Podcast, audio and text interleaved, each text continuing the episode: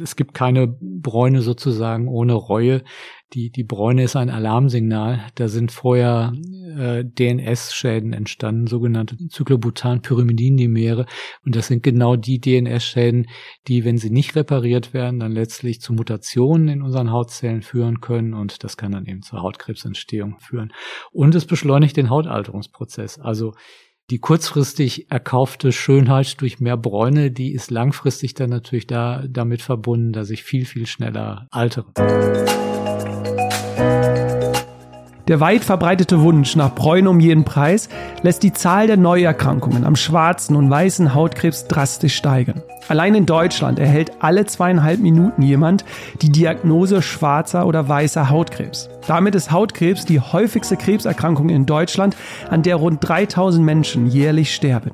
Grund genug also, mit unserer Haut und dem Schutz vor UV-Strahlen sich intensiver zu beschäftigen. Zu Gast ist daher heute Professor Dr. Joe Krutmann. Als Dermatologe und Direktor des Leibniz-Institut für umweltmedizinische Forschung an der Heinrich-Heine-Universität in Düsseldorf beschäftigt er sich im Rahmen seiner Forschung intensiv mit verschiedenen Ansätzen gegen umweltbedingte Hautschäden und Hauterkrankungen. Das heißt, er ist genau der richtige Experte für Sonnenschutz und UV-Strahlung. Und damit herzlich willkommen bei Rebellisch Gesund. Mein Name ist Jonas Höhn und ich bin der Gründer der Detox Rebels. Wir begeistern Menschen für den gesunden Lifestyle und unterstützen Unternehmen, gesunde Rahmenbedingungen für ein lebenswertes und gutes Arbeiten zu schaffen. Im Gespräch erfährst du, welche akuten und chronische Schäden UV-Strahlen verursachen können, wie wir unsere Haut optimal vor der Sonne schützen können, warum Bräune nicht ohne Reue geht, was wir beim Lichtschutzfaktor unbedingt beachten müssen, wieso wir Menschen süchtig nach Sonne werden können und wieso DNS-Reparaturenzyme Menschen zukünftig noch besser helfen können.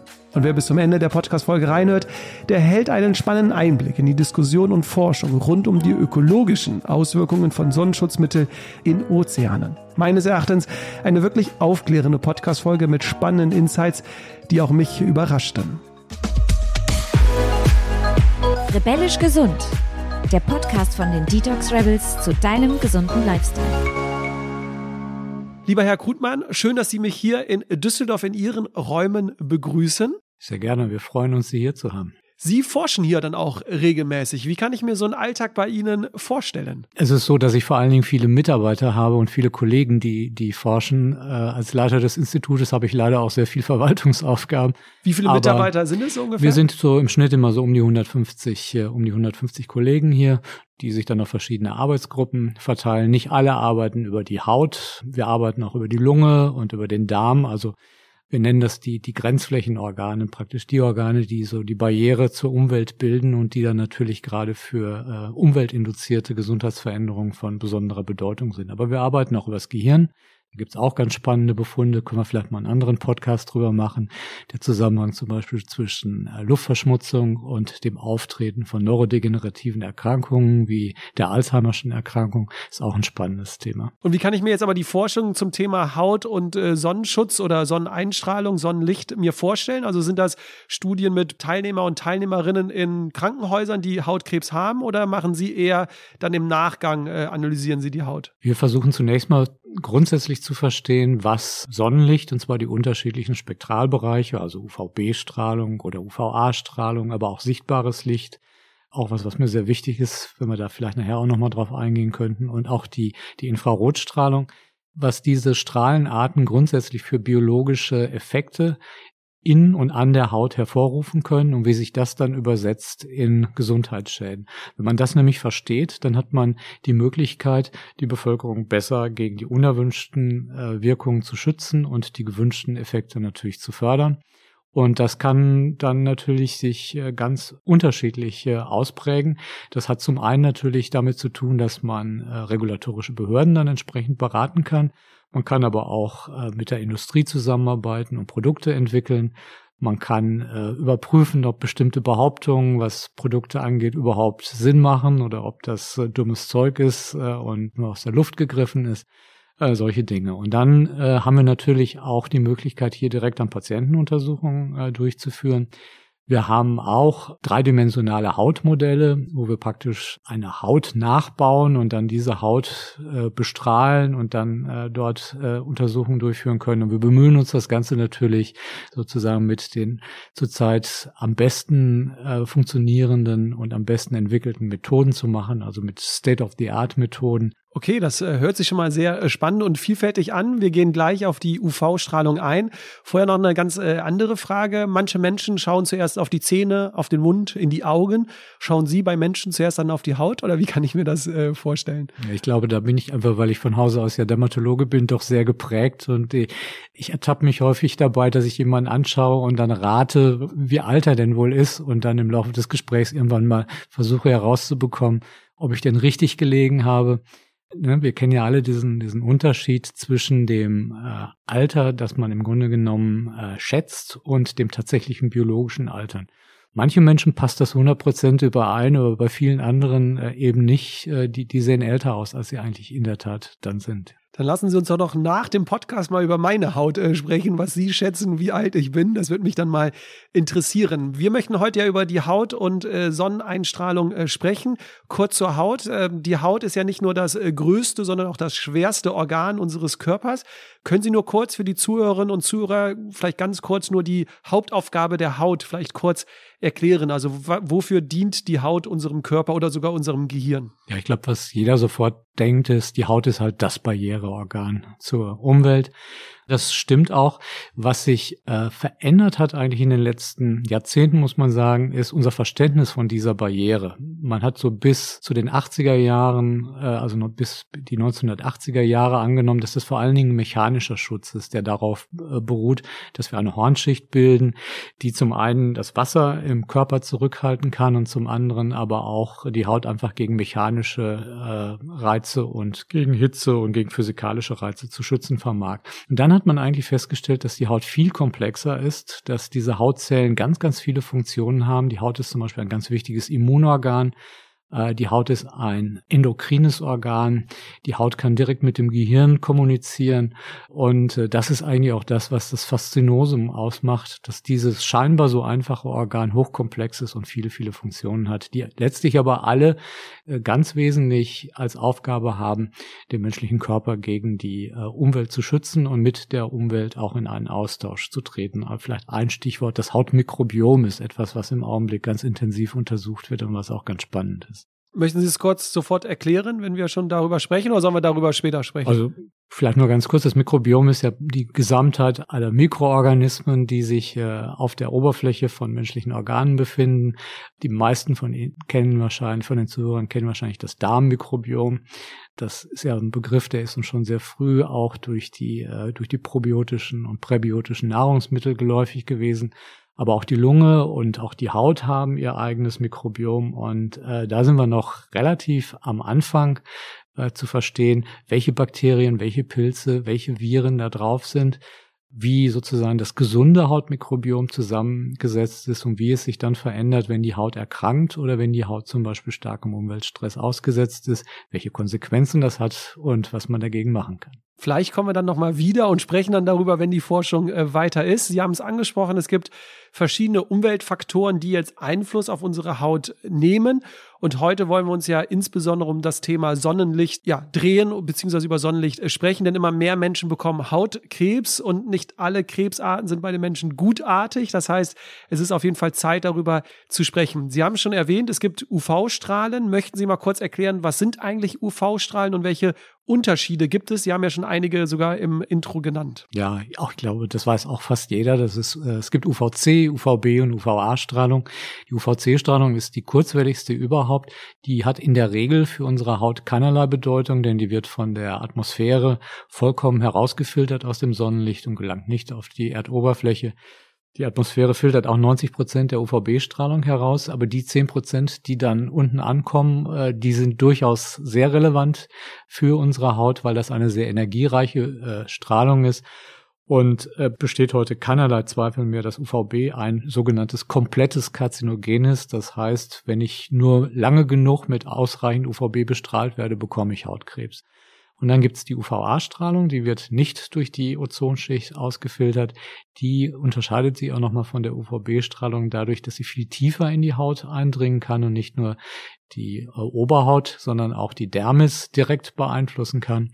Da hat man lange Zeit vermutet, dass die UVA-Strahlung vor allen Dingen für den Hautalterungsprozess wichtig ist und nicht so sehr für die Hautkrebsentstehung. Aber das ist auch so ein Dogma, was mittlerweile sehr stark aufgeweicht ist und mittlerweile haben wir eigentlich auch keinen Zweifel mehr, dass auch UVA-Strahlung sehr, sehr wichtig ist für die Hautkrebsentstehung. Das heißt, wir müssen uns auf äh, A und B jetzt äh, konzentrieren. Gibt es noch andere Faktoren beim Sonnenlicht, die wir so im Kopf haben müssen, wenn es um Gesundheit geht, beziehungsweise um Hauterkrankungen geht? Das ist ganz spannend. Das hat man wirklich erst so in den letzten Jahren zusehends gelernt. Äh, also wir selber waren hier äh, maßgeblich mit daran beteiligt zu entdecken, dass ein bestimmter Teil der Infrarotstrahlung ebenfalls äh, die Haut schädigen kann und insbesondere zur Faltenbildung, also zur Hautalterung beitragen kann.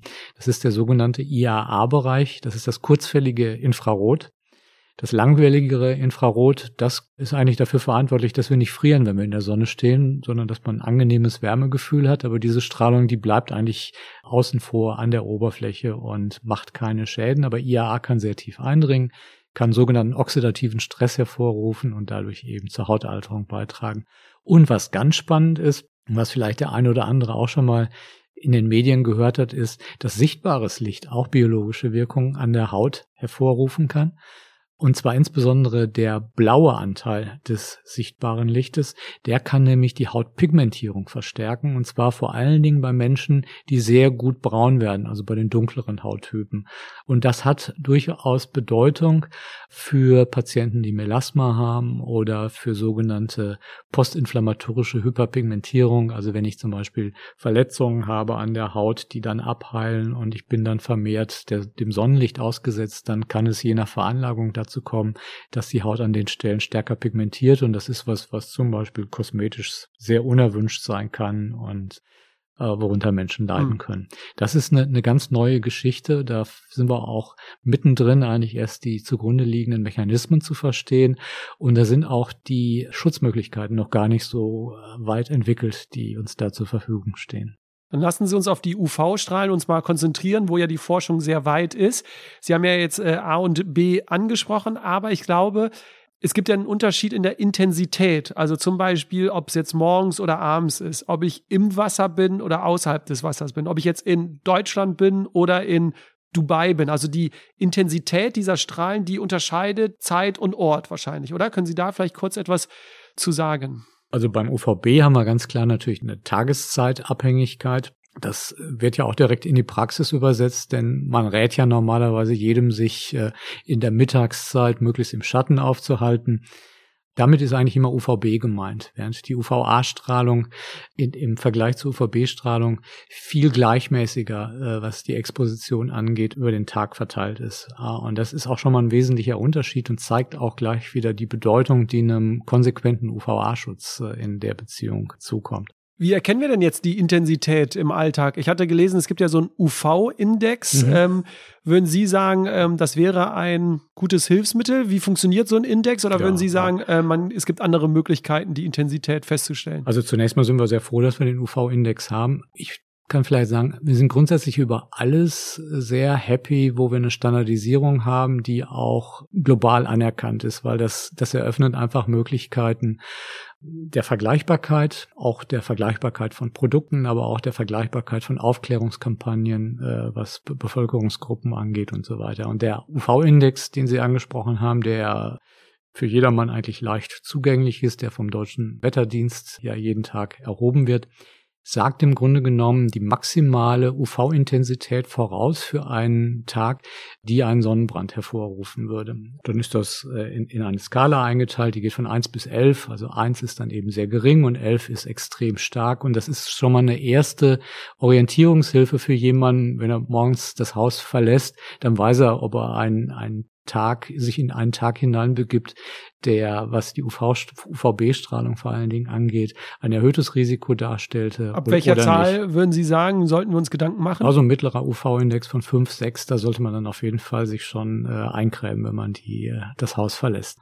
Und was das eben auch zeigt, ist es, dass ein ganz wichtiger Maßstab für die Wirkung von UVB-Strahlung doch immer noch die Sonnenbrandreaktion ist. Wir, wir kennen ja noch ein anderes Beispiel dafür das ist Ihnen ja sicher auch bekannt, nicht? Der Lichtschutzfaktor. Der Lichtschutzfaktor, ja, genau, ja. Der Lichtschutzfaktor oder, oder neudeutsch SPF, Sun Protection Factor, das beruht ja letztlich auch darauf, dass ich die Sonnenbrandreaktion als, als Maß aller Dinge nehme und dann sage, wie lange kann ich mich denn der Sonne aussetzen, äh, bevor ein, eine Sonnenbrandreaktion entsteht. Und auch da nochmal, wir sind froh, dass wir einen Lichtschutzfaktor haben, denn das ermöglicht die Vergleichbarkeit und die Standardisierbarkeit von Lichtschutzprodukten. Das ist natürlich für die, die Dermatologen, die beraten, eine ganz wichtige Sache. Das ist aber auch für jemanden, der Sonnenschutzmittel kaufen will, natürlich eine wichtige Sache, denn das sagt mir ja auch was über die Leistungsfähigkeit des Sonnenschutzproduktes.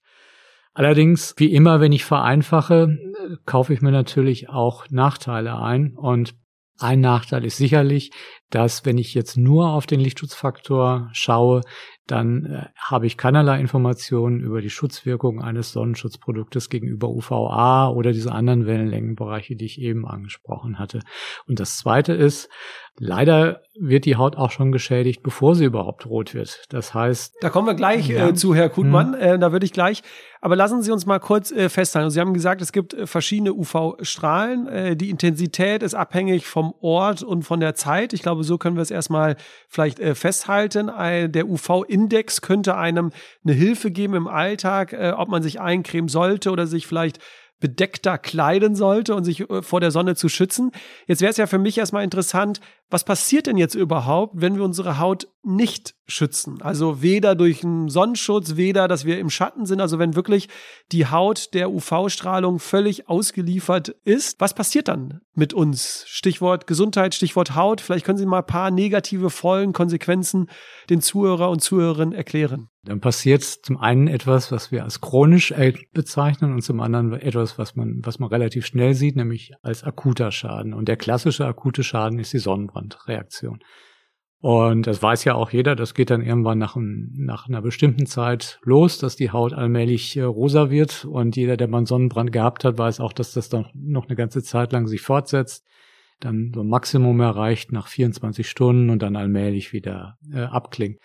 Und das ist schon natürlich eine heftige Reaktion, denn ein schwerer Sonnenbrand, der geht auch mit systemischen Veränderungen einher. Ich bekomme Fieber und Schüttelfrost und wenn ich im Blut messen würde, dann sähe ich, dass da wirklich eine, eine Akutphase-Reaktion abläuft, äh, dass bestimmte lösliche Substanzen vermehrt in meinem Blut nachweisbar sind, die im Übrigen aus der Haut stammen und die der Leber zum Beispiel sagen, hier Stress äh, muss dem Gehirn signalisieren, dass hier ein großer Schaden aufgetreten ist. Äh, also das ist, ist wirklich nichts, was man verharmlosen sollte. Und es ist ja auch sehr wichtig, zum Beispiel, was das Hautkrebsrisiko angeht. Also es gibt schöne epidemiologische Studien, die zum Beispiel geschaut haben, wie die Anzahl an Sonnenbrennen im Kindesalter korreliert mit dem Hautkrebsrisiko. Da gibt's ganz klare Zusammenhänge. Also wenn jemand bis zu 20 Sonnenbrennen in der Kindheit gehabt hat, hat er ein deutlich höheres, zum Teil 50 Prozent höheres Risiko später als Erwachsenen Hautkrebs zu entwickeln. Also das ist schon, schon eine, eine wichtige Sache, sich dagegen zu schützen. Aber wogegen man sich natürlich auch schützen muss, sind die chronischen Schäden. Und der chronische Schaden par excellence und auch der wichtigste ist, dass man ein deutlich erhöhtes Hautkrebsrisiko hat.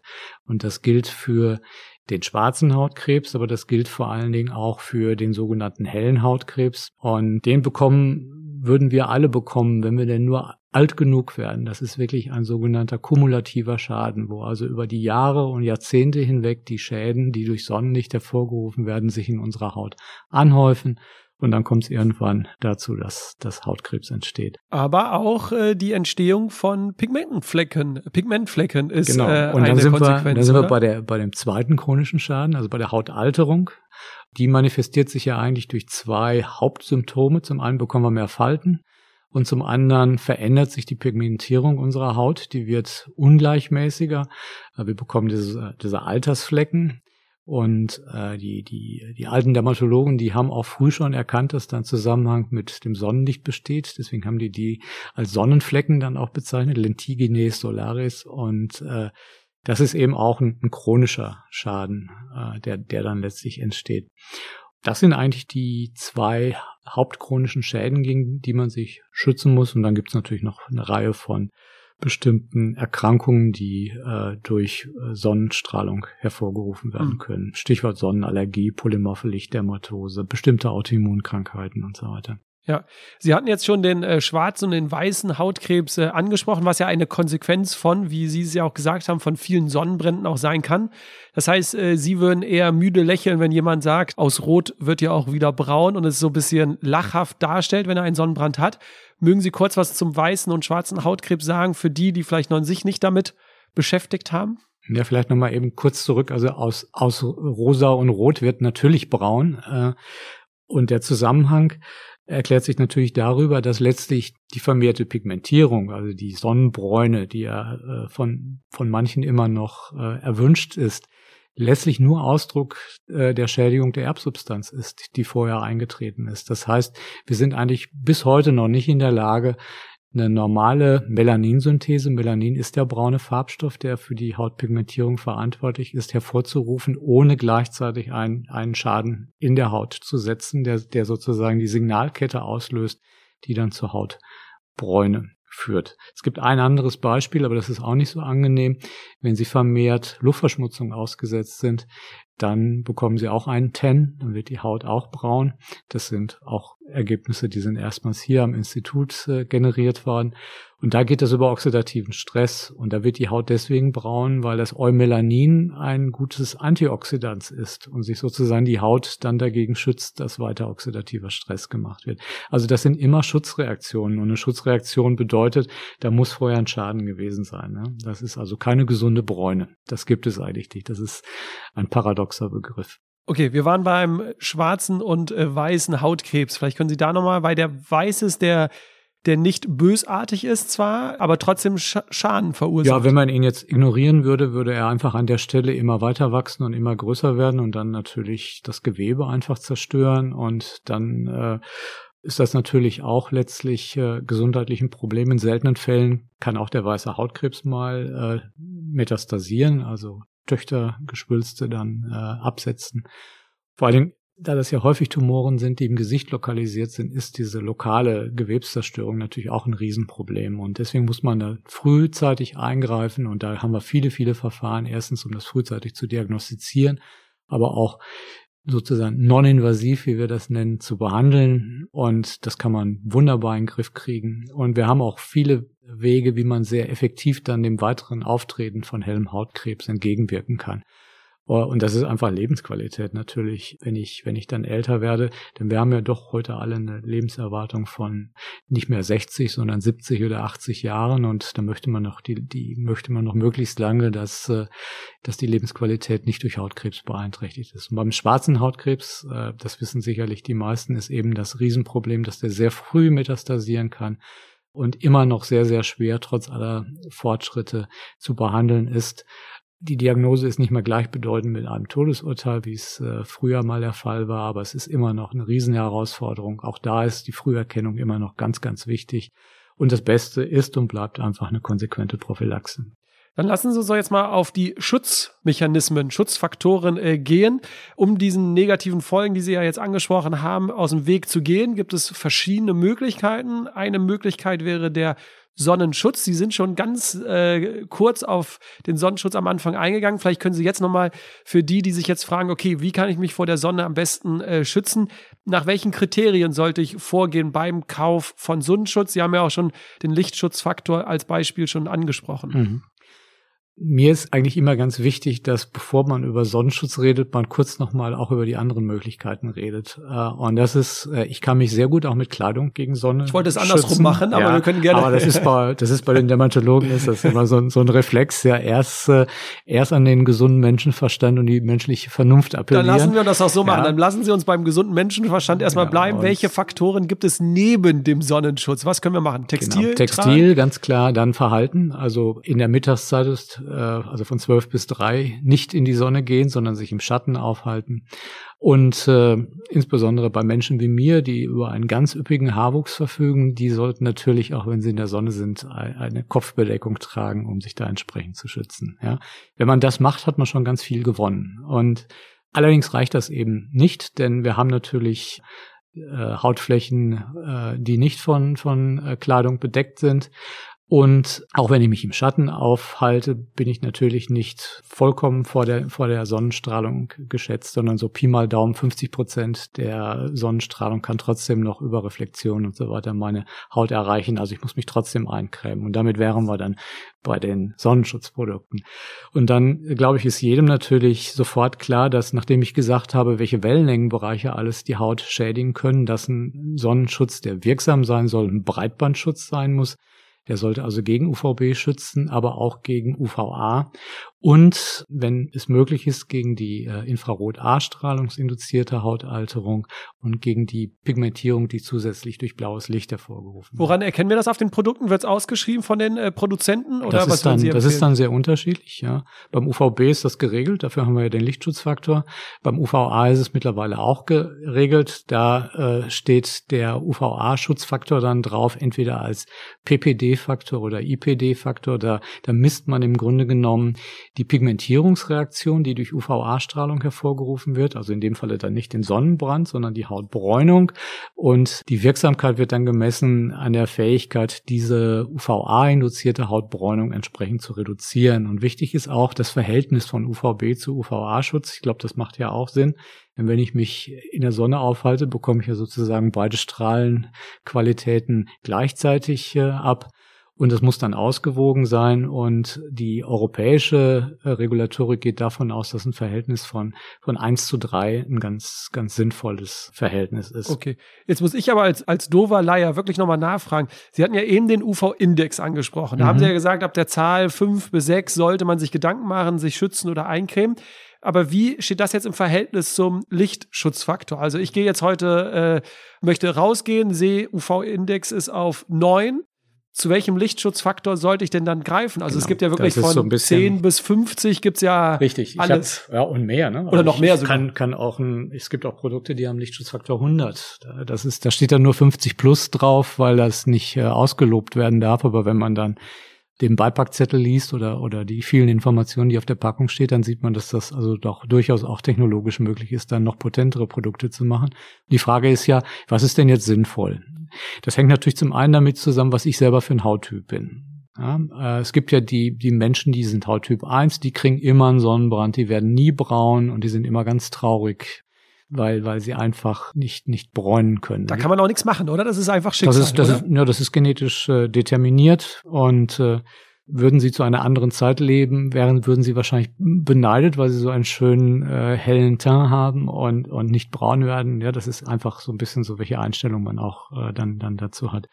Hauttyp 2 sind die Menschen, die sehr leichten Sonnenbrand bekommen und nur sehr schlecht braun werden. Hauttyp 3 und Hauttyp 4 sind die, die eigentlich sehr gut und Hauttyp 4 dann noch besser braun werden und äh, nur sehr schweren Sonnenbrand bekommen. Aber das ist dann eben auch nur eine Frage der Dosis. Äh, irgendwann bekommen die auch ihren Sonnenbrand. Und äh, bei uns am häufigsten sind eigentlich äh, Hauttyp 2 bis 4. Ja. Und äh, je sonnenempfindlicher ich bin, desto höher sollte auch, auch der Sonnenschutz sein. Jetzt ist so ein bisschen so die Frage, welchen Lichtschutzfaktor empfehle ich denn? Ich persönlich bin der Meinung, dass man eigentlich doch, egal was man für ein Hauttyp ist, immer einen Lichtschutzfaktor von 50 plus anwenden sollte. Und das mag Sie zunächst jetzt mal so ein bisschen verwundern. Ja, Sie runzeln ja auch die Stirn. Macht große Augen, ja. Ja, ganz genau.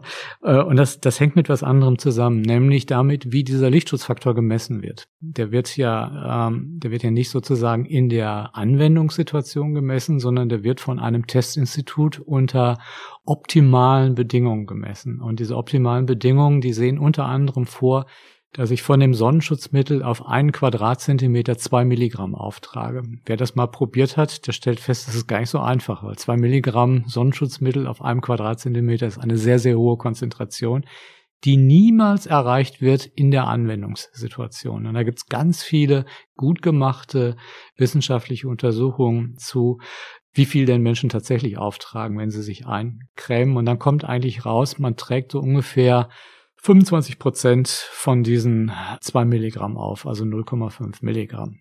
Und das übersetzt sich dann auch in einen Lichtschutzfaktor, der nur noch ein Viertel von dem ausmacht, der auf der Packung draufsteht. Und dann haben wir plötzlich eine ganz andere Situation. Dann hat nämlich ein Lichtschutzfaktor von 50 auf meiner Haut plötzlich nur noch einen Lichtschutzfaktor von 12,5. Und das ist gar nicht so viel.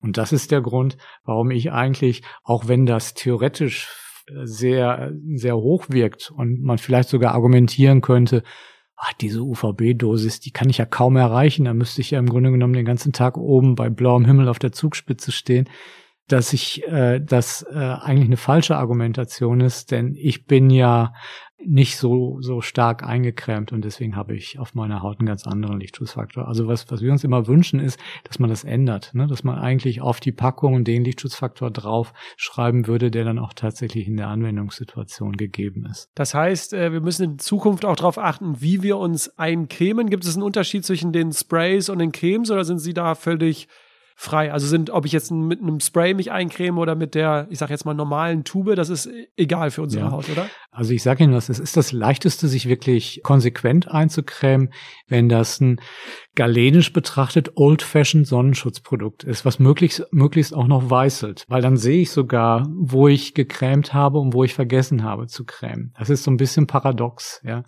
Weil der, der Trend geht ja gerade hin zu den modernen, leichteren Texturen, die, wenn wir, wenn Sie das mal ausprobiert haben, die auch viel, viel angenehmer sind äh, aufzutragen und die ich auch selber natürlich sehr gerne benutze. Also gerade gerade Sprays, ne? wenn man schütteren Haarwuchs hat, da, das funktioniert natürlich super gut äh, auf der Kopfhaut.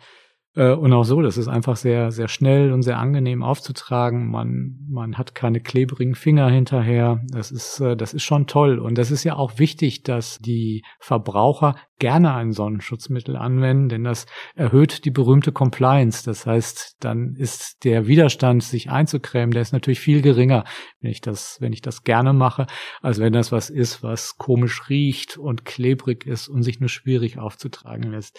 Also das ist ganz wichtig, dass man da einen guten Spagat findet, beziehungsweise Aufklärungsarbeit leistet und dann sagt, wenn, wenn du lieber ein Spray nimmst, dann sprühe dich lieber äh, häufiger ein, als wenn das jetzt äh, eine Creme gewesen wäre. Da wären wir schon beim nächsten Thema, nachcremen. Das heißt, das ist effektiv. Man kann sich oder man sollte sich immer wieder ja, man muss das eigentlich machen, um den Schutz zu halten, den ich beim ersten Eincremen erzielt Was habe. Sagen Sie eine Stunde, zwei Stunden, drei Stunden also ungefähr im Durchschnitt? Die, die, offizielle, die offizielle Meinung ist immer zwei Stunden, alle zwei Stunden. Und wenn ich aus dem Wasser komme, dann auch nochmal, denn auch wenn wasserfest drinsteht, heißt das ja nicht, dass das nicht irgendwann dann doch deutlich reduziert ist. Wasserfest, das heißt eigentlich nur, wenn ich äh, zweimal 20 Minuten im Wasser war, dass dann noch die Hälfte des Sonnenschutzmittels auf der Haut nachweisbar ist. Aber das zeigt ja schon, dass man davon ausgeht, dass ein Großteil dann abgewaschen ist. Und damit man sich da nicht unnötig Gedanken macht, einfach reflexartig immer wieder eincremen, wenn ich aus dem Wasser komme. Was sagen Sie zu den Zuhörern und Zuhörerinnen, die jetzt sagen, äh, Herr Kutmann, ich creme mich nicht ein, ich will Vitamin D äh, ganz viel bekommen oder ich will dieses Ziel haben, braun zu werden. Was sagen Sie zu diesen Zuhörer und Zuhörerinnen? Also zur ersten Gruppe, äh, die sich Sorgen um ihren Vitamin D-Serumspiegel mache, was ja durchaus gerechtfertigt ist, denn Vitamin D ist, ist sehr wichtig.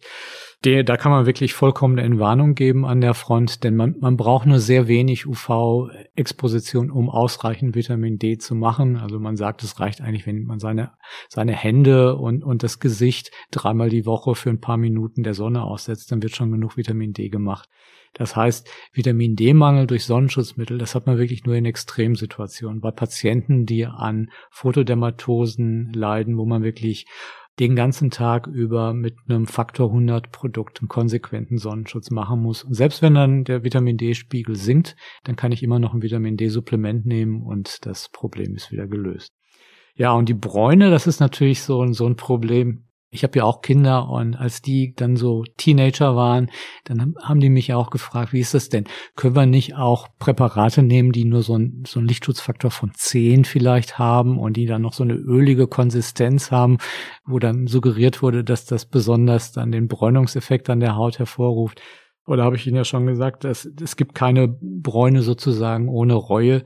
Die, die Bräune ist ein Alarmsignal. Da sind vorher äh, DNS-Schäden entstanden, sogenannte Cyclobutan-Pyrimidindimere. Und das sind genau die DNS-Schäden, die, wenn sie nicht repariert werden, dann letztlich zu Mutationen in unseren Hautzellen führen können. Und das kann dann eben zur Hautkrebsentstehung führen. Und es beschleunigt den Hautalterungsprozess. Also die kurzfristig erkaufte Schönheit durch mehr Bräune, die ist langfristig dann natürlich da damit verbunden, dass ich viel, viel schneller altere. Zu DNS äh, kommen wir gleich noch, da werden wir ausführlich noch drüber sprechen. Eine andere Frage noch, es gibt ja die After Sun. Mhm. Wie ist da Ihre Meinung? Ähm, viele tragen das ja auf, wenn sie einen Sonnenbrand haben. Und auch ich aus meiner Praxis weiß, es ist dann angenehmer, deutlich angenehmer und der Verlauf des Sonnenbrands ist auch schneller. Würden Sie grundsätzlich aber eine After Sun auch empfehlen, wenn man keinen Sonnenbrand hat und einfach den Tag in der Sonne verbracht hat? Also wenn man einen Sonnenbrand hat, dann ist eigentlich das Beste, dass ich das systemisch behandle, indem ich zum Beispiel Aspirin nehme. das ist, das ist antientzündlich und das wirkt ehrlich gesagt viel, viel besser, als wenn ich irgendein Aftersun-Produkt verwenden würde, weil das genau die Entzündungskaskaden dann wieder abschaltet, die durch den Sonnenbrand angeschaltet werden und die mir die Schmerzen und das Fieber und die Hautrötung letztlich verursachen. Ansonsten wäre es natürlich besser, ich müsste gar keine Aftersun-Produkte benutzen. Und wenn schon, äh, dann denke ich, gibt es auch da mittlerweile technologisch ganz gute Entwicklungen, denn wir sind ja mittlerweile auch in der Lage, in Fettkügelchen verpackte DNS-Reparaturenzyme auf die Haut einzubringen, die sozusagen der hauteigenen DNS-Reparatur nochmal zusätzlich helfen können, die DNS-Schäden schneller zu reparieren. Und das ist zum Beispiel ein sehr sinnvoller sozusagen Schutz nach der Sonnenbestrahlung. Sie haben ja schon sehr oft DNS gesagt. Ich habe aber noch zwei andere Fragen. Deswegen muss ich die Zuhörerinnen und Zuhörer noch kurz gedulden, dass wir dann das äh, aufklären und da wirklich noch paar Infos zugeben. Denn äh, es gibt ja auch paar digitale Möglichkeiten. Es gibt äh, oder es gab zum Beispiel mal eine App, äh, die wurde bei der Vox-Sendung Die Hülle der Löwen vorgestellt, wo die UV-Strahlung sozusagen einem angezeigt worden ist. Ich glaube, das funktioniert man musste irgendwas auf die Haut auftragen und dann hat sozusagen das Handy oder die Uhr dann so signalisiert, wenn der Sonnenbrand entsteht oder wenn die UV-Strahlung zu hoch ist. Was halten Sie als Experte von solchen äh, digitalen äh, Unterstützungen im Alltag? Sind die sinnvoll oder sagen Sie, das ist eher nicht erforderlich, wenn man sich vorher morgens den UV-Index angeguckt hat und sich dann gut möglich für die Sonne geschützt hat. Ich sag mal so, der Grundgedanke ist ja immer der der Prävention beziehungsweise der Prophylaxe. Und äh, insofern ist es natürlich immer besser, wenn ich morgens dran denke, bevor ich im Grunde genommen mich, mich aussetze, mich einfach konsequent zu schützen. Übrigens machen das ja viele auch, ohne, ohne sich dessen überhaupt bewusst zu sein. Also viele von den äh, Tagespflegeprodukten, die wir verwenden, da sind ja UV-Filter drin. Und äh, wenn, wenn jemand wirklich nach 30 Jahren deutlich jünger aussehen möchte als, als jemand anderes, dann sollte er einfach konsequent äh, Tagespflegeprodukte verwenden äh, und damit sein Gesicht verhandeln, die einen Lichtschutzfaktor von 30 haben. Und das ist ein durchschlagendes Ergebnis. Also das ist wirklich einer der, der stärksten Beweise dafür, wie wichtig die, die regelmäßige Sonnenexposition für den Hautalterungsprozess ist. Diese Verfahren, das ist natürlich, auf der einen Seite ist das attraktiv, weil wir alle sehr äh, digital affin geworden sind und viel auf Smartphone oder auf unsere Smartwatch schauen und uns mehr und mehr daran gewöhnen, dass wir da gesagt bekommen, was wir zu tun und zu lassen haben. Aber was, was wichtig ist, ist natürlich auch immer, dass das dann Verfahren sind, die auch wirklich funktionieren und dass die Informationen wirklich validiert sind, die man da bekommt. Und um Ihre Frage vielleicht politisch korrekt zu beantworten, es gibt kein Verfahren, was bisher von einer Fachgesellschaft empfohlen worden ist. Also ich denke, da ist Potenzial, aber ich glaube, wir sind noch nicht an der Stelle, dass man das jetzt uneingeschränkt empfehlen könnte. Letzte Frage zur Prävention. Ich mache das äh, regelmäßig, meine Muttermale kontrollieren. Was ist da Ihre Empfehlung? Ich glaube, mein Hautarzt hat mir alle zwei Jahre äh, empfohlen, die Muttermale zu kontrollieren. Sollten wir öfter zum Hautarzt geben und gibt es was neben der Kontrolle der Muttermale auch noch andere Präventivmaßnahmen, die wir treffen können? Also wenn Sie kein erhöhtes Risiko haben, jetzt aufgrund, sagen wir mal, einer Familienanamnese oder weil Sie zum Beispiel einen Hauttyp 1 sind, dann äh, denke ich, ist so einmal im Jahr ist, ist eine gute Idee und dann vielleicht idealerweise so im Spätsommer oder, oder im Herbst, wenn die, wenn die Sommersaison vorbei ist, kann der Hautarzt gleich schauen, ob sich da irgendwas verändert hat, was man äh, vielleicht besser behandelt oder gegebenenfalls sogar rausschneidet. Und dann ist man auf der sicheren Seite. Wenn aber schon mal Hautkrebs da gewesen ist, dann sollte man auch deutlich äh, häufiger zum Hautarzt gehen. Dann sollten, sollten die Kontrollen engmaschiger erfolgen. Das hängt dann auch von der Art des Hautkrebses natürlich ab. Und das wird dann auch der behandelnde Arzt demjenigen schon mit auf den Weg geben. Dann kommen wir jetzt endlich zu den DNS-Reparaturenzyme. Sie hatten es äh, schon teilweise angesprochen. Damit beschäftigen Sie sich jetzt aktuell sehr in Ihrer Forschung. Ich als Laie versuche das kurz den Zuhörern und Zuhörern in zwei Sätzen äh, zu erklären und dann können Sie ja mal dazu sagen, äh, was das eigentlich auf sich hat. Also grundsätzlich zur Erklärung, es gibt Zellen in unserem Körper, die werden durch die UV-Strahlung beschädigt und Sie versuchen jetzt mit Ihrer Forschung verschiedene Wege aufzumachen, wie wir diese Zellen, die beschädigt worden sind, wieder zu reparieren quasi. Können Sie das vielleicht nochmal den Zuhörern und Zuhörern erklären und habe ich es richtig erklärt? Oder? Genau, also im Prinzip schon. Also wichtig ist ja immer, damit Strahlung überhaupt einen Schaden an einer Zelle hervorrufen kann, muss die Strahlung irgendwo absorbiert werden. Und im Falle von UVB ist das dummerweise die DNS. Das ist, wir bezeichnen das als Chromophor. Das ist das Molekül in den Zellen, das am besten die UVB-Strahlung absorbiert und dann durch die aufgenommene Energie verändert werden kann in ihrer Struktur. Und wenn diese Schäden, die dann entstanden sind, nicht repariert werden, sondern bestehen bleiben, dann können daraus Mutationen werden. Und das weiß jeder, das ist wichtig für Krebsentstehung. Wenn dadurch dann Gene betroffen sind, die das Wachstum von den Zellen äh, regulieren. Also Onkogene, die wachstumsfördernd sind oder Tumorsuppressorgene, die das Gegenteil machen. Wenn diese Zellen nicht beseitigt werden oder der Schaden nicht repariert wird, dann bekommt man Hautkrebs. Und das kennen wir auch, das kennen viele von uns. Denn bei uns allen funktioniert diese Reparatur hervorragend, weil unsere Haut ein entsprechendes DNS-Reparatursystem hat. Das ist die sogenannte Nukleotid-Exzisionsreparatur. Ganz kompliziertes Wort, ist auch ein ganz kompliziertes System, wo mehr als 30 Proteine dran beteiligt sind. Aber wir alle wissen, was passiert, wenn dieses System nicht funktioniert. Dann leidet man nämlich an der sogenannten Mondscheinkrankheit. Das heißt, dann gehört man zu den Menschen, die ein wahnsinnig erhöhtes Hautkrebsrisiko haben. Zum Teil um den Faktor 1000 so hoch, wie, wie das bei, äh, bei gesunden Personen ist. Und das zeigt nur sehr eindrucksvoll, wie wichtig diese DNS-Schäden sind und wie wichtig die Fähigkeit ist, diese Schäden zu reparieren. Und was man mittlerweile machen kann, ist, man kann DNS-Reparaturenzyme, die in unserer Haut normalerweise gar nicht vorkommen würden, von außen in Form von Cremes auf die Haut auftragen und wenn man die in Fettkügelchen verpackt, dann können die durch die Hornschicht durchpenetrieren, in die Hautzellen gelangen, dann werden sie freigesetzt aus diesen Fettkügelchen und die können dann unserem normalen DNS-Reparatursystem helfen, die DNS-Schäden noch schneller und, und effektiver zu reparieren. Und das sind DNS-Reparaturenzyme, die sozusagen auf dem Wege der Evolution zum Menschen verloren gegangen sind. Bei den Säugetieren haben Beuteltiere diese Enzyme noch, also Kängurus zum Beispiel, aber Menschen haben die nicht mehr. Und deswegen können wir nicht mehr fotoreaktivieren, so heißt dieses äh, andere DNS-Reparatursystem. Aber das kann man äh, künstlich sozusagen nachstellen und das funktioniert hervorragend zum Beispiel zur Prophylaxe beim hellen Hautkrebs. Genau, das wäre jetzt meine Frage. Heißt das jetzt für die Zukunft, dass es dann gar keinen Hautkrebs mehr geben könnte, wenn Sie jetzt erfolgreich mit dieser Forschung sind? Oder was heißt das jetzt für die Zukunft? Das heißt, dass ich zumindest einen, einen wesentlichen Mechanismus sozusagen zielgerichtet äh, angehen kann, der für die Hautkrebsentstehung wichtig ist. Leider ist, ist die Welt nie so einfach, wie ich Ihnen das jetzt gerade dargestellt habe. Äh, Hautkrebs entsteht auch noch durch andere Schäden und durch andere Mechanismen und auch durch andere Wellenlängen. Die würden dann natürlich damit nicht beeinflusst werden. Aber es ist schon mal ein Schritt in die richtige Richtung und zeigt einfach auch nur, was technologisch heutzutage möglich ist. Das heißt, darauf zu hoffen, wir können problemlos in die Sonne und braun werden und den Hautkrebs zu vermeiden, das ist jetzt nicht sozusagen die Lösung, das, was Sie gesagt haben, sondern trotzdem dabei zu bleiben, sich äh, zu schützen vor der Sonne, vor den UV-Strahlen.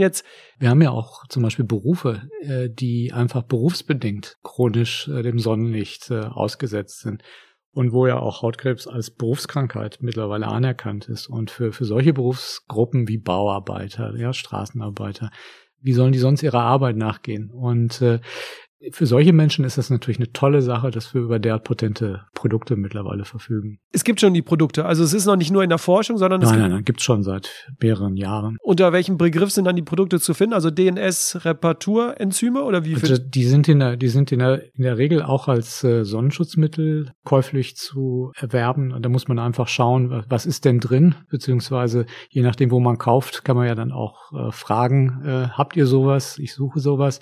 Und bei diesen äh, bei den Berufsgruppen, die ich eben angesprochen habe, da ist es sogar so, dass der Arzt äh, die rezeptieren kann, also die Krankenkassen, die dann auch die Kosten dafür erstatten würden. Jetzt gibt es ja einige Menschen da draußen, die gehen sogar ins äh, Solarium. Was halten Sie davon? Gar nichts. Das ist somit das Schlimmste, was man machen kann. Also das kann man nur noch toppen, indem man dann dabei noch raucht. Weil, Denn, ist es das weil, Schlimmste? weil man weiß, dass äh, regelmäßige Solariumbesuche das Hautkrebsrisiko gewaltig steigern. Also vielleicht nur mal als Beispiel. Ich verdopple mein Risiko, an schwarzem Hautkrebs zu erkranken, wenn ich als Jugendlicher regelmäßig ins Solarium gegangen bin. Und äh, wir haben ja eben drüber gesprochen, wie gefährlich diese Diagnose noch ist. Und äh, ich mache das ja auch eigentlich, ja, um besser auszusehen. Und äh, auch da ist es wieder so, kurzfristig mag das ja so sein, langfristig sehe ich deutlich älter aus als jemand, der das nicht gemacht hat. Und die Frage ist ja so ein bisschen, warum machen Menschen eigentlich das?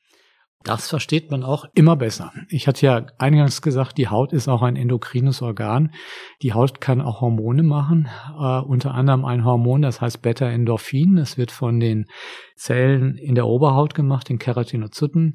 Wenn die zum Beispiel UVB oder auch UVA bestrahlt werden, dann setzen die das frei und dann gelangt das in die Zirkulation und dann mit dem Blutstrom sozusagen ins Gehirn und bindet da an die, äh, an die entsprechenden Rezeptoren und dann fühlen wir uns glücklich. Dann geht's uns richtig gut. Dopaminfeuerwerk. So ungefähr, ja. In dem Falle dann das Endorphin-Feuerwerk. Und das erklärt auch einfach, warum man gerne in der Sonne ist und äh, warum man, warum man die Sonne, Worten warum man die Sonne glücklich ist, macht. Sie möchten sagen, äh, es kann süchtig machen. Es Also wir können ja mal das Wort Ja. auch hier wirklich bei Genau, und, äh, und das ist wirklich etwas, was, was wir lange nicht gewusst haben. Wir wussten, dass es dieses Verhalten gibt, aber was man jetzt seit einigen Monaten eigentlich erst weiß, ist, dass auch genetisch prädeterminiert ist. Es gibt Menschen, die haben die genetische Veranlagung, die, die sich der Sonne auszusetzen, weil sie über bestimmte Gene verfügen, die dieses Suchtverhalten fördern.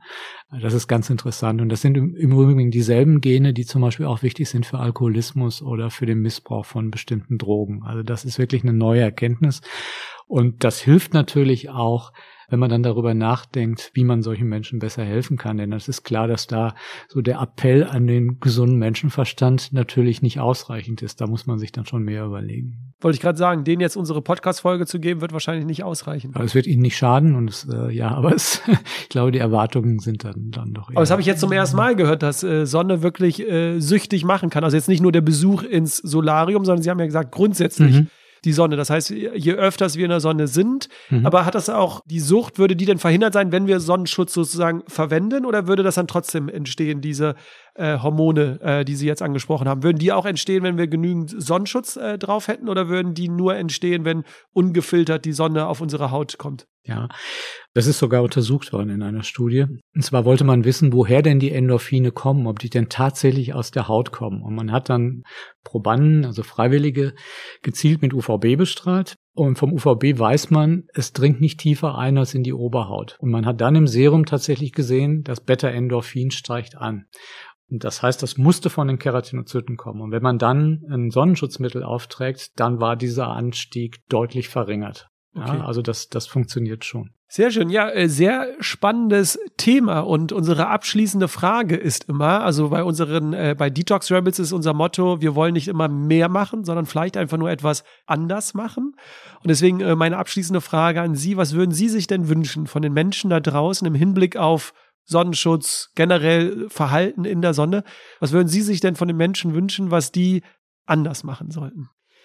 Was ich mir grundsätzlich eigentlich wünschen würde, würde ist, dass die sich mehr Podcasts wie diesen hier anhören, denn ähm, das Hauptproblem, was, was ich im Augenblick sehe, ist, dass zum Teil durch nicht kommentierte Nachrichten die die Menschen dann gar nicht richtig einordnen können, die sich aber in den sozialen Medien finden, ganz schnell Verunsicherung hervorgerufen werden wird. Äh, also wir haben so viele Kampagnen gemacht und uns so viel Mühe gegeben, auch als Hautärzte darauf hinzuwirken, dass die Menschen begreifen, dass Sonnenstrahlung gesundheitlich problematisch ist, dass man sich konsequent schützen muss, dass, dass es UVB und UVA-Strahlung gibt, äh, dass das wichtig ist, dass man schaut, was auf den Produkten draufsteht. All diese Informationen, das, das waren mühsame Kampagnen und man hat manchmal den Eindruck, dass dann durch ein oder zwei Meldungen, die in den sozialen Medien stehen, dass sozusagen mit einem Federstrich alles wieder zu, zunutze gemacht wird. Ein Beispiel, über das wir noch gar nicht gesprochen haben, ist ja diese Riesendiskussion, die im Augenblick auch im sozialen Netz zum Teil tobt, über die ökologische Sicherheit von Sonnenschutzmitteln. Ja, also viele haben ja mitbekommen, dass zum Beispiel in Staaten wie Hawaii oder Palau bestimmte UV-Filter verboten worden sind, weil man sie in Zusammenhang gebracht hat mit dem Bleichen, mit dem Absterben von und Korallenriffen. Und ich sage nicht, dass da kein Zusammenhang äh, bestehen muss. Es ist nur so, da sind wir noch ganz am Anfang auch der Forschung. Das sind hochkomplexe Forschungsthemen auch, die wirklich so mehr erfordern als nur Kenntnisse im Bereich der Medizin, sondern eben auch, da muss man was von, von Ozeanen verstehen, von Klimaforschung verstehen, von Tiergesundheit verstehen. Also der, der Begriff, der da eigentlich fallen muss, ist One Health. Ja, das sind wirklich ganz komplexe äh, Probleme.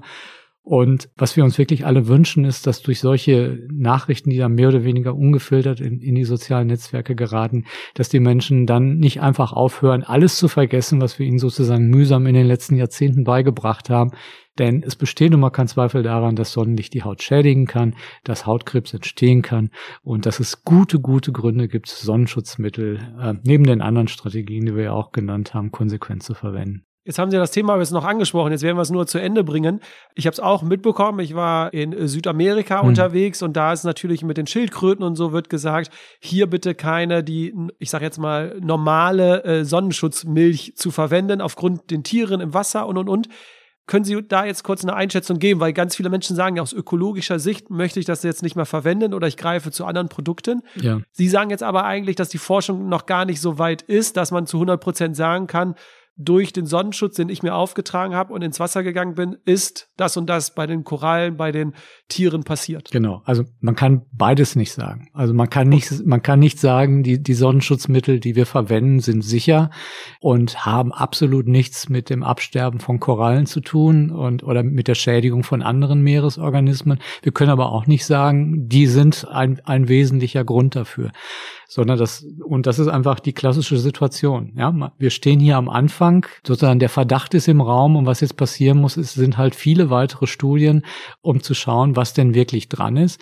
Und was wir uns natürlich wünschen würden, ist parallel dazu, dass auch die Industrie mitzieht und versucht, die Konzentration an, an Filtersubstanzen oder an Chemikalien, die verdächtigt werden, hier problematisch zu sein, möglichst gering zu halten oder zu verringern und auch vielleicht die problematischsten so peu à peu, ja, soweit das dann eben möglich ist, ohne dann aber gleichzeitig den ganzen Sonnenschutz wieder in Frage zu stellen, zu reduzieren, damit man dann äh, allmählich äh, auf die sichere Seite kommt. Gäbe es denn schon eine nachhaltige ökologische Variante von Produkten? Also wenn jetzt ein Mensch, eine Zuhörerin, ein Zuhörer da draußen sagt, ich will jetzt aber schon das so ein bisschen unterstützen.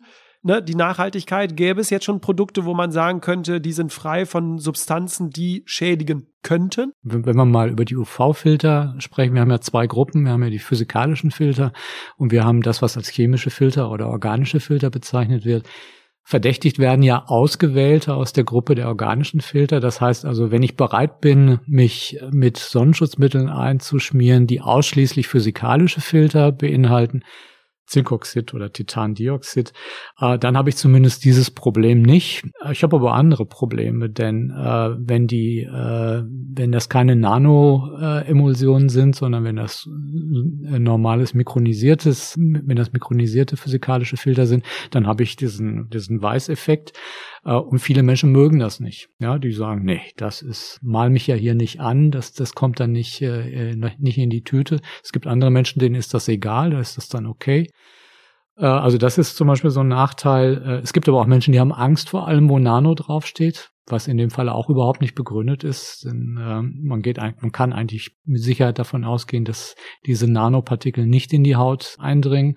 Aber das ist dann auch wieder sowas, ja. Da steht dann auch an anderen Stellen im sozialen Netz halt falsch und wird dann geglaubt. Und, und was eben nicht passieren darf, ist, das ist dann die Konsequenz, dass dann gar keine Sonnenschutzmittel mehr verwendet werden. Denn dann habe ich ein deutlich erhöhtes Hautkrebsrisiko und dann habe ich auch ein Riesenproblem. Das heißt, wenn ich jetzt noch einen Wunsch äußern dürfte, wäre das Thema Nachhaltigkeit eigentlich in der Industrie, Stichwort Sonnenschutz, eigentlich jetzt ein ganz großes Thema, was man angehen sollte, sowohl aus der Forschung als auch wenn ich mir natürlich die Verpackung angucke, würde ich jetzt sagen, ich habe da jetzt auch noch nicht die nachhaltigste Lösung äh, gesehen, wo wieder, weiß nicht, auffüllbar irgendetwas äh, gibt beim Thema Sonnenschutz. Also ich glaube, bei anderen Pflegeprodukten gibt das schon, dieses auffüllbar, aber ich glaube bei Sonnenschutz noch nicht. Das heißt, da würden Sie zustimmen. Das wäre auch ein Wunsch von Ihnen, dass man sich nicht nur mit den ja mit der Auswirkung auf die Haut, also auf uns Menschen sich äh, beschäftigt, sondern auch mehr jetzt die Ökologie und die Nachhaltigkeit mehr mit. Das ist ein ganz starker Trend. Also ich glaube auch, die Lösung wird nicht sein, dass wir uns einzelne Inhaltsstoffe anschauen, sondern die Produkte als Ganzes. Und da gehört natürlich auch das Packaging mit dazu, weil da sind wir ja beim Thema äh, Plastik im Meereswasser. Und das ist sicherlich genauso schlecht für die, für die Meeresorganismen wie irgendwelche UV-Filterabbauprodukte, die da in vermutlich sogar in relativ geringen Konzentrationen dann vorbeischwimmen. Klar wäre das schöner, die würden dann nicht vorbeischwimmen, aber wir wissen ja überhaupt noch nicht, wie wichtig ist der Temperaturanstieg des Wassers, wie wichtig ist das ganze, sind die ganzen Plastikbestandteile, die da rumschwimmen, wie wichtig sind andere Chemikalien im Vergleich zu UV-Filterabbauprodukten. Und das war das, was ich meinte eben mit One Health. Das muss alles jetzt in äh, leider dann hochkomplexen Modellen, aber gesamtheitlich angeschaut werden, um, um wirklich äh, zu vernünftigen Lösungen zu kommen. Herr Krutmann, vielen Dank für Ihre Zeit. Sehr vielen gerne. Dank für die Einladung hier in die Räume und jetzt, jetzt kommen wir zu Ihrem geschätzten Alter. wollen wir es jetzt in dem Podcast noch äh, verraten oder wollen wir es lieber äh, offline machen? Ich bin ja immer ein Freund der, der Ehrlichkeit, der, der, der Direktheit. Ja. ja. genau. Aber ich finde, wir sollten das nach dem Podcast regeln. Vielleicht kriege ich ja noch ein paar Tipps hier genannt. Lieber Zuhörer, liebe Zuhörerin, für dich, egal wo du bist, du kennst es, noch einen schönen Tag. Bis bald, bleibt gesund, macht's gut.